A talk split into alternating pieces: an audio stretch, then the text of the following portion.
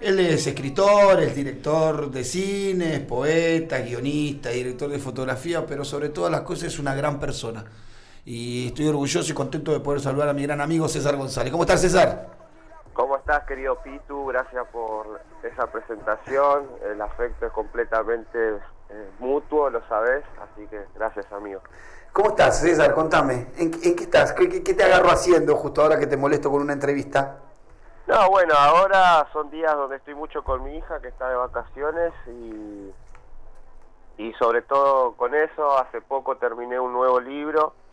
Mira. Eh, y Pará, con el estás estreno de tremendo. Soledad, mi, mi última película.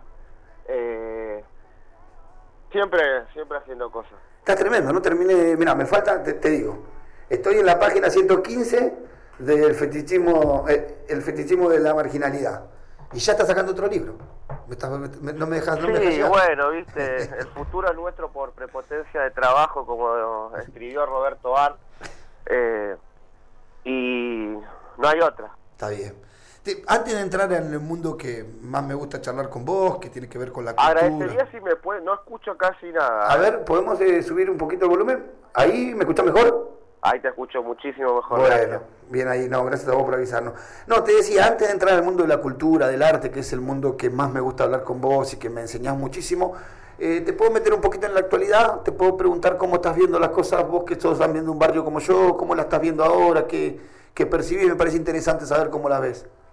Ah, bueno, primero y principal que eh, yo soy de los que creen, afirman, sostienen eh, y practican que el arte no, el arte que me conmueve y que me interesa a mí nunca está aislado de su actualidad, de- del contacto con, con lo más inmediato, ¿no? Eh, o sea, es una, una manera también de entender el arte, o sea, sacarlo de ese lugar de, de como un culto, de lo abstracto, creo que eh, el neoliberalismo también se manifiesta en el plano artístico, no solamente en un plano político, económico, estatal o, social. Eh, triunfó el neoliberalismo en la sociedad, por lo menos occidental, y también en el mundo del arte. Entonces hubo como tú unos años donde, mientras más alejado la realidad, pareciera que el artista eh, más profundo cala en el alma humana, y para mí es todo lo contrario.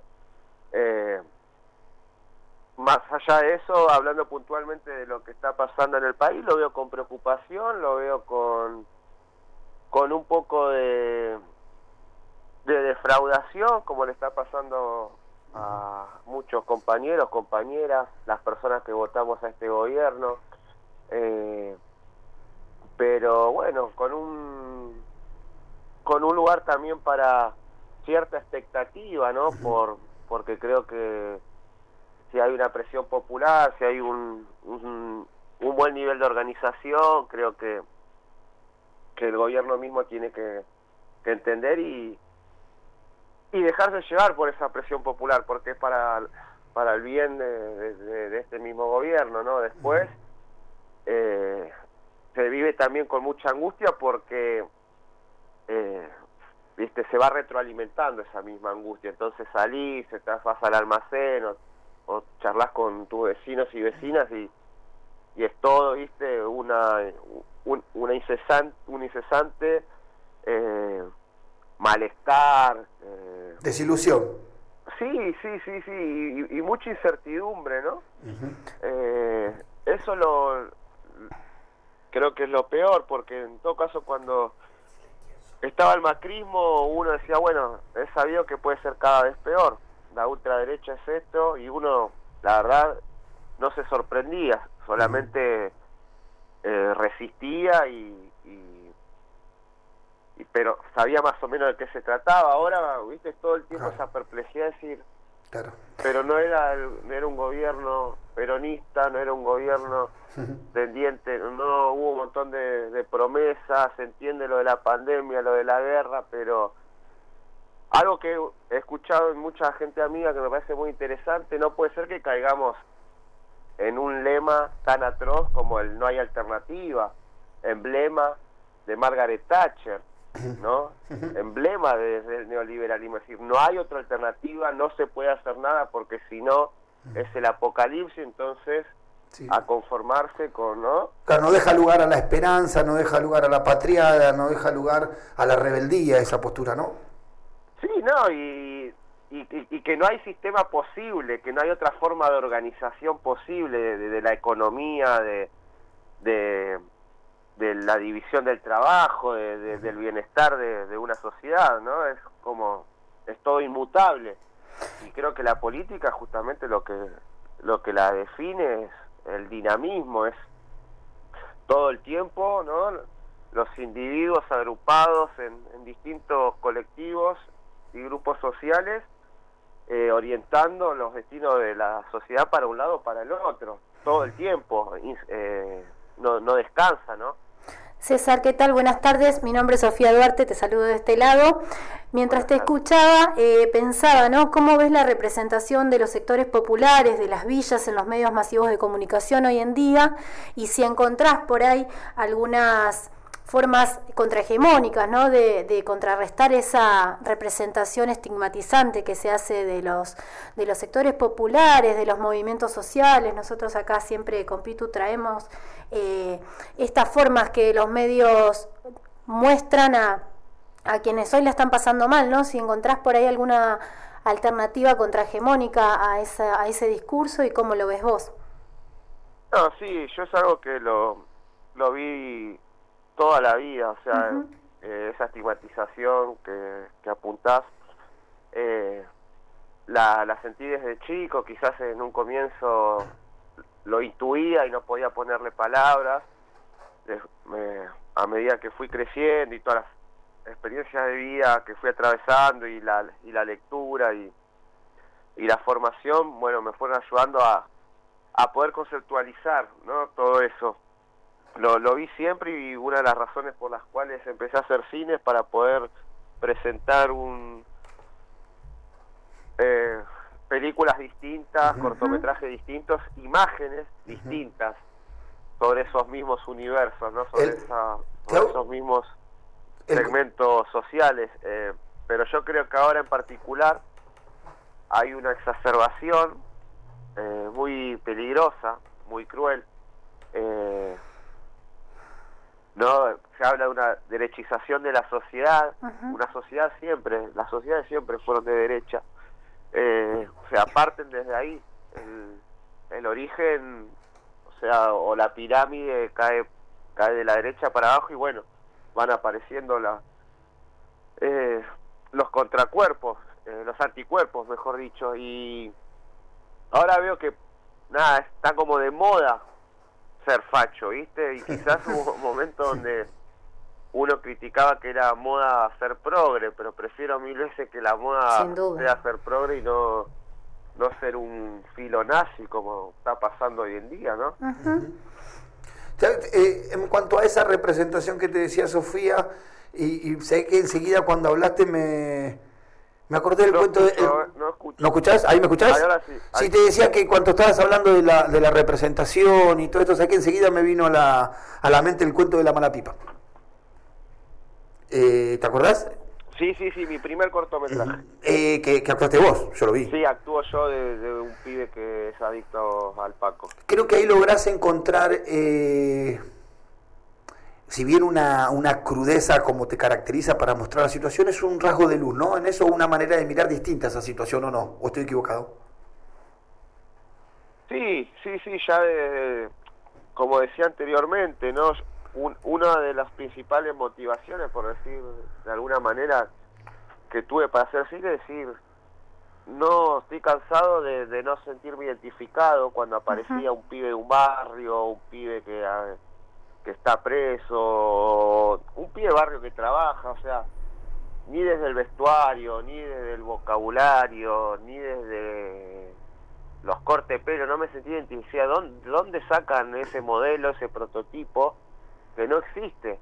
Eh, porque sí, sabemos, son ficción y todo, pero los arquetipos se toman de la realidad. Eh, y en este caso no ni siquiera se se toman desde un imaginario preexistente, ¿no? Desde, las fábulas que hay sobre cómo es el supuesto pibe chorro, el supuesto villero, el supuesto pobre. Eh, la mala pipa ya eso, empecé a, así negar ¿no? las realidades más violentas que hay en los barrios populares, eh, un poco más de, verdad y, un poco más de nervio, ¿viste? Eh, eso fundamentalmente fue...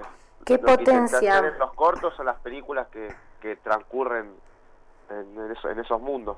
Qué potencia esto que trae César, porque hay muchos sectores que vienen planteando esto de que las representaciones de, cada uno de los espacios sean por los mismos que la protagonizan, ¿no? Digo, pienso en el movimiento de trabajadoras sexuales, en el movimiento de personas con discapacidad que vienen planteando nada de nosotros sin nosotros. Qué importante es que eh, los sectores populares, los villeros, sean representados por ellos mismos, ¿no? Digo, quienes viven a diario esa realidad, esa estigmatización, esas violencias, puedan eh, poner en palabras o puedan poner en imágenes eh, su realidad en primera persona, ¿no?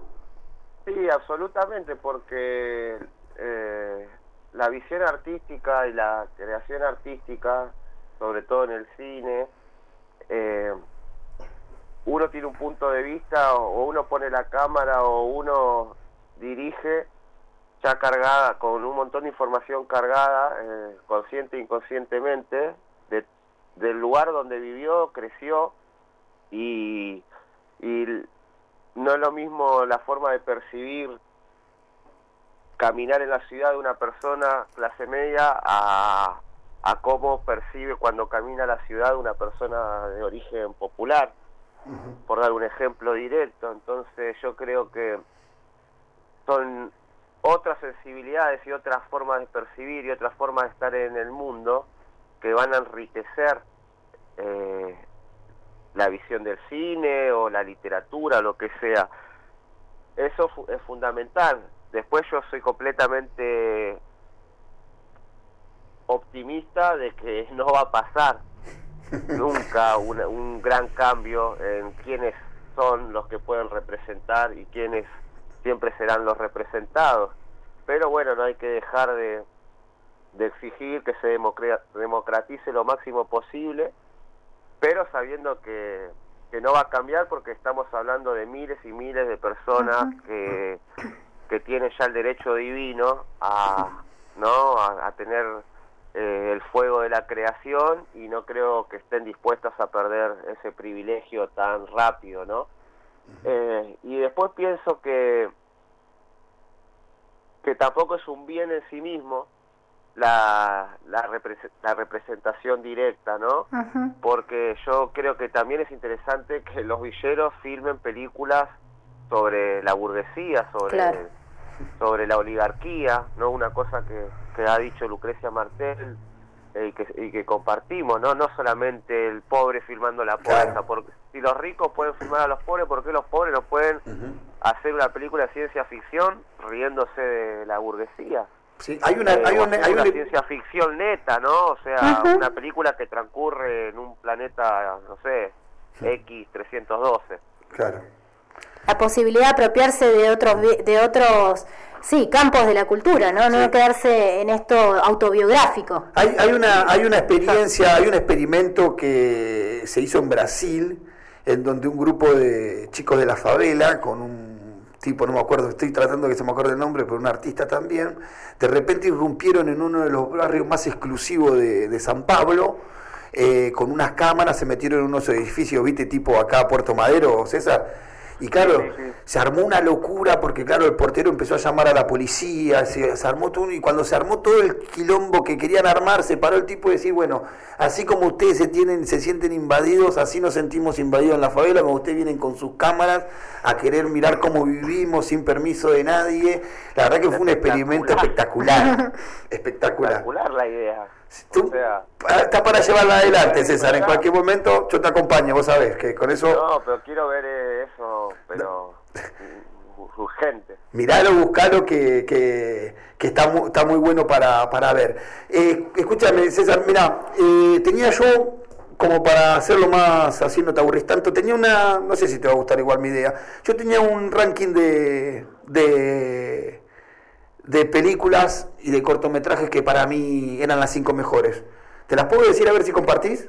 Obvio, obvio, me encanta. El primero, a mí me parece que el cuento de la mala pipa es tu primera experiencia, tu, tu, participación en primera persona le da un salto cualitativo a esto y para mí es la mejor.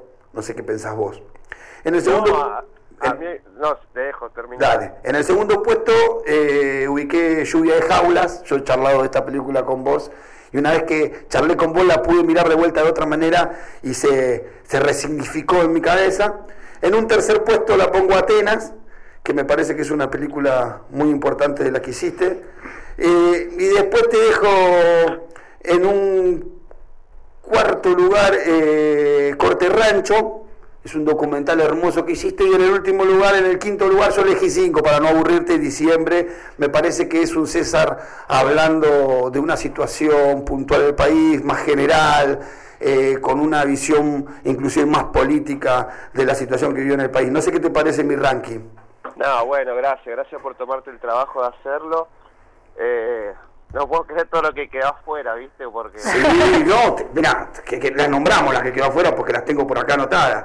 Eh, mira, me quedo afuera eh, Mundo Aparte. Mundo Aparte. Condicional. Condicional. Guachines. Esperanza, que por oh. un cuerpo. Sí. Milagro, la novesa del vidrio, truco. La del vidrio, tal cual, exhomologés Castillo y Sol. ¿Cuántas cosas quisiste, César, la verdad, mirando así? Pero a ver, si yo te tuviera que preguntar a vos, yo sé que es un poco no, no es lindo tener que andar poniendo una sobre otra, pero para vos, tirame las dos primeras, las que más te gustaron, o las que más te expresaron, las que vos decís, estas dos fueron las que más conforme me quedé. No, sí, bueno, tengo un, cariño, pero también un, como que fue está pensado, creo que Lluvia de Jaulas es donde pude condensar las distintas búsquedas a través de los años y las distintas reflexiones que aparecen en, mis otras películas eh, y qué puede un cuerpo.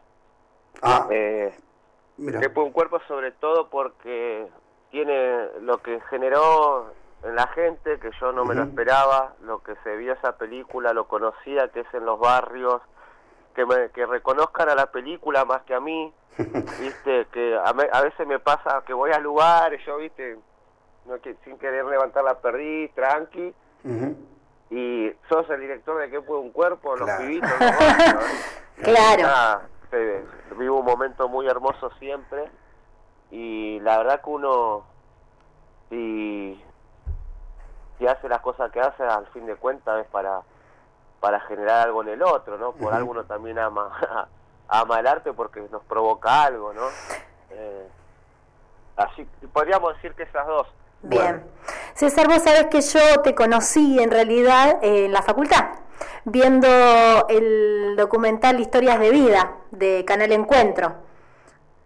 Mucha gente me conoció así. Eh, sí, te conocí estudiando. Eh, una cátedra llevó ese, creo que es un documental que, que vos haces con Canal Encuentro. No sé si. No, no, no, es un programa. Es como una entrevista. Sí, una entrevista. Una entrevista que te hacen a Caco Pardo. Eh, bueno, yo te había conocido así y me gustó volver hoy a, a, esa entrevista para refrescar. Eh, lo primero que yo conocí de vos, ¿no? Porque después estuve buscando, Pitu me comentó un montón de cosas, otra versión tuya que se conocen por ahí un poco más cercano, pero vos en esa entrevista, eh, a mí me pareció muy emotiva, eh, te referís a que la primera vez que escribiste fue cuando te sentiste humano y nosotros en el programa anterior traíamos la historia de Alejandra Pizarnik, no sé si la conoces. Sí, obvio. Claro. Me tengo que suicidar si no, conozco a pisar. bueno, y yo le contaba a Pito un poco su historia y que ella era una poeta también y que encontró refugio ¿no? en la escritura. Em, nada, por ahí si, si tenés ganas de charlar un ratito de cómo vos encontraste ahí la humanización a través de la escritura. Sí, bueno, la verdad que cuando di esa entrevista tenía 21 años y hay muchas cosas, tengo 33 después de 12 años. Mucho recorrido Sí, que no sé si sigo pensando como pensaba ahí, muchas cosas, o si las diría como las dije en ese entonces, no sé si la primera vez que, escribí era lo correcto la humanización, pero entiendo lo que quise decir en ese momento. eh, yo creo que la escritura que aparece en la cárcel no era la primera vez que escribía, porque yo terminé la escuela primaria y no puedes terminar la escuela primaria sin sin saber escribir y pero claro, yo había borrado, viste cómo es la memoria, va, es como va escribiendo el guion que quiere. Y y creo que lo que fue muy importante de la escritura cuando aparece es que obviamente me saca de, de, la oscuridad, digamos, me saca de, la ignorancia, ¿no? Como la metáfora de la caverna de Platón, eh, decir, ah, yo terminé en la cárcel y hay una explicación, no fue y no es la explicación que había escuchado hasta ahora y que había creído y de la cual me había convencido.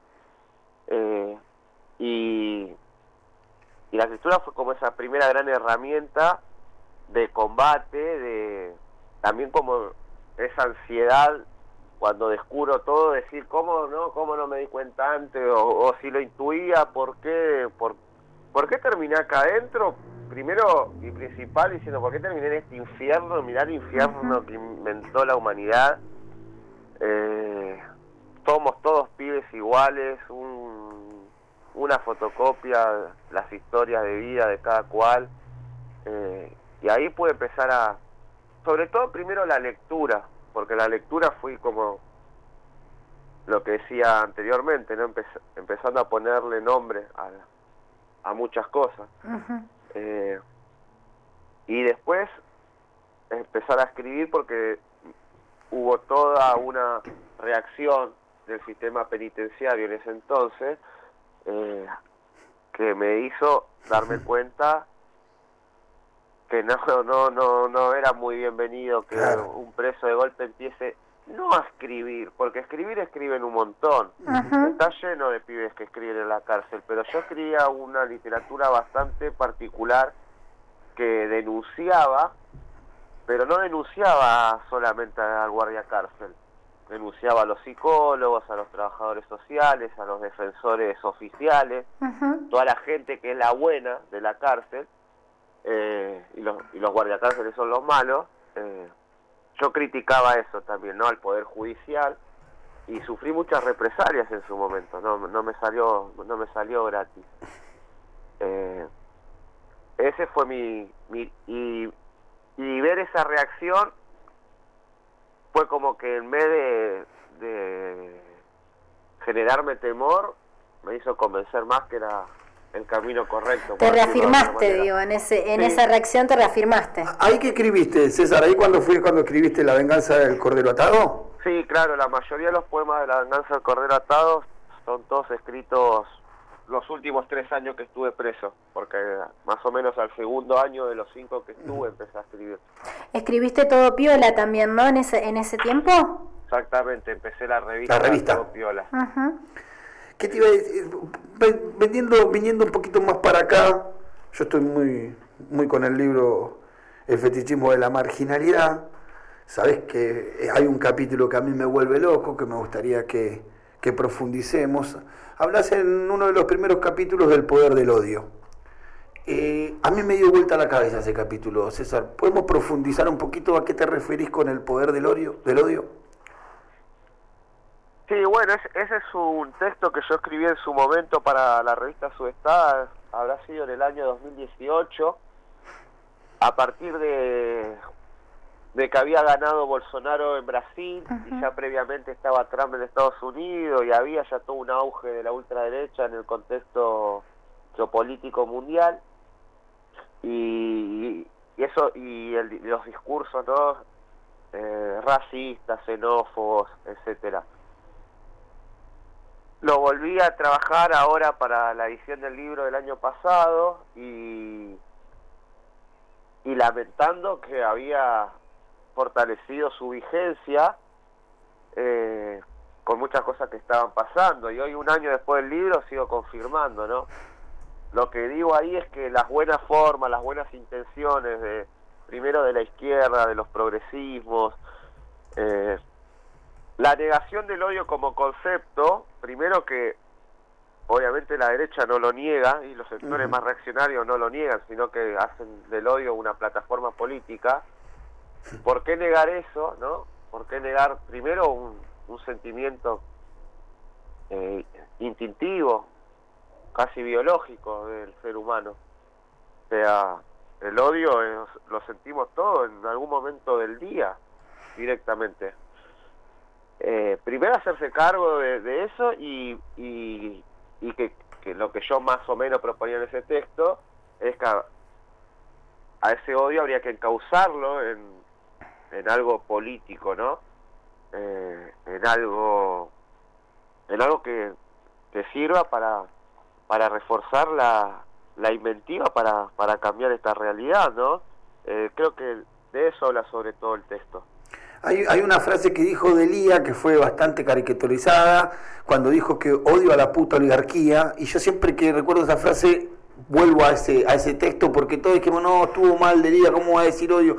Creo que hay algo escondido en el odio que como vos decís la derecha sabe interpretar, sabe reconocer y sabe utilizar y ponerlo en marcha. No hace falta más que ver cualquiera de las manifestaciones de estos espacios políticos en la Argentina para ver cómo destilan odio desde lo más profundo de su corazón. Y a mí me parece algo muy virtuoso de tu parte poder rescatar esa palabra tan con una connotación tan negativa, tan mal utilizada por nosotros. Yo antes pensaba más o menos lo mismo, pero decía que los sectores de izquierda y progresistas son muy previsibles, son muy sinceros, son muy francos, honestos, y siempre la derecha juega con los otros elementos sabiendo que la izquierda va a hacer eso, ¿no? Muy previsible. Así que siempre es un honor ese, ese texto recordarlo y la verdad que lo he utilizado. Me he hecho de ese odio a la, a la oligarquía, de ese odio al poder concentrado, de ese odio a la falta de solidaridad para hacerlo combustible en mi vida. Así que te agradezco por estas cosas que siempre me enseñás.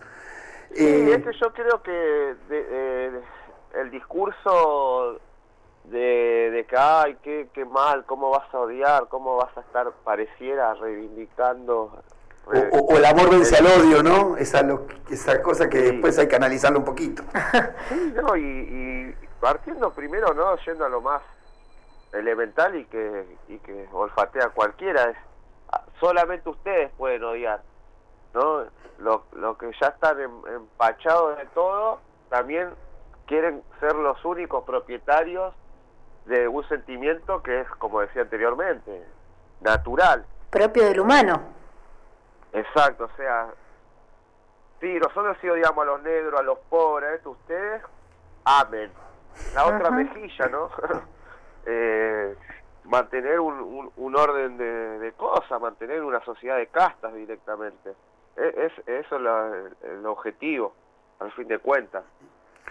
Eh, te hago otra pregunta, amigo mío. Sos un emergente cultural de los sectores más eh, postergados, más marginados de nuestra patria. Eh, ¿Qué pensás de artistas como Elegante? ¿Qué pensás de la Cumbia 420? ¿Qué pensás de esos emergentes que vienen eh, saliendo de algunos barrios de alguna manera artística, no? Primero y principal que le presto mucha atención, me parece que es muy interesante que desde cero y donde nadie imaginaba que podía existir, de golpe se ha montado una propia industria de pibes de, barrios populares que hacen música. Esa es la primera lectura que hago yo y eso es siempre un triunfo. Y eso es siempre algo que está en plena sintonía con muchas de las cosas que pienso y que deseo. Eh, que mientras más de los barrios estén en el, en el campo artístico, como decía antes, mejor va a ser, porque son otras realidades que, toman mucha más visibilidad. Eh, así que la verdad, ojalá se multiplique y mientras más se multiplique, eh, más variedad en cuanto a contenido habrá, ¿viste? Porque o sea, puede haber miles y miles de artistas clase media y nadie está pensando qué cantan, qué dicen las letras, si son misóginas o no. Ahora tres o cuatro pies de los barrios la pegan y hay que estar, viste, buscándole la, la pulcritud. Yo creo que cuando se equilibre un poco, cosa que no va a pasar porque nunca va a haber la misma cantidad de pibes de los barrios populares que acceden a la, a la creatividad artística como hay miles de, de otros sectores. Eh, primero y principal eso, pero cuando haya eh, cientos por lo menos, ahí podríamos hacer si querés una crítica o un diagnóstico, eso es lo que pienso yo, que los, banco a full, primero. Después, en privado podríamos charlar un montón de cosas. Está bien, lo entiendo. ¿A qué están autorizados, no? También a cantar. También saber qué pensás vos. No, a mí me parece, pienso más o menos igual que vos en líneas generales, me parece que la capacidad que, tienen estos pibes de poner un dialecto de una esquina en una canción, que esa canción tenga principio, desarrollo y fin, y que, y que lo pueda hacer desde, desde la humildad máxima, me parece un gran logro. Y después sí, hay cosas que por ahí podemos charlar en privado porque eh, son cosas que quizás la audiencia no entienda de nuestras posturas, eh, y que me parece que dentro de todo, como vos decís, es algo positivo y que impulsa a muchos pibes, tanto eso como el otro que se dice, la, ¿cómo se le dice? El freestyle. El RKT y el freestyle. y eso también, también es algo que en los barrios se ve mucho y que me, me, me, gusta en el sentido de que impulsa a los pibes a leer, ¿viste César? En, en, el, en el instituto nuestro, el Instituto Villero de Formación, hay un curso de eso y me sorprende cómo los pibes leen el diccionario. Sí. Para tener palabras. Sí, esto lo estamos haciendo nosotros también acá en este centro cultural y la verdad que impulsa a los chicos a, a, ampliar el vocabulario porque es necesario no para poder eh, sostener las letras. Y, en función de eso te hago otra preguntita ahí. No, bueno, eso, eso me, no estaba tan al tanto de que, está pasando eso. Eh, me parece que, que, eso lo hace todavía más interesante eh, y más contundente. Yo el análisis castiera como de golpe algo que un género que no era desconocido empezó a sonar y un, montón de chicos que veo que ahora quieren viste con las herramientas acotadas y limitadas pero eh, animándose y, y, que bueno y que en, términos musicales es una mezcla que tiene algo de cumbia que es, rescata algo de la cumbia villera no claro que se respira en los barrios desde, siempre, ¿no? Así que no estaba al tanto eso, muy interesante. Y genera el mismo impacto, ¿no? Que tuvo por ahí en los años 2000 la, la cumbia villera, esto de popularizarse, maximizarse y que sea por ahí eh, escuchado no solo en un sector, ¿no? Que, amplía la posibilidad.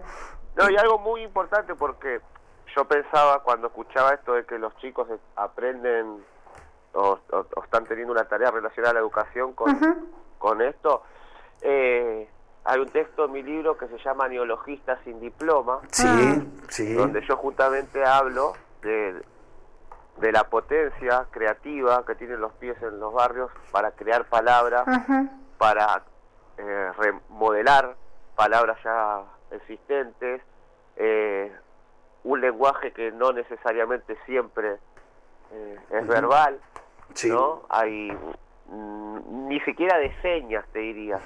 ¿viste? sí, más física a veces. Una expresión corporal.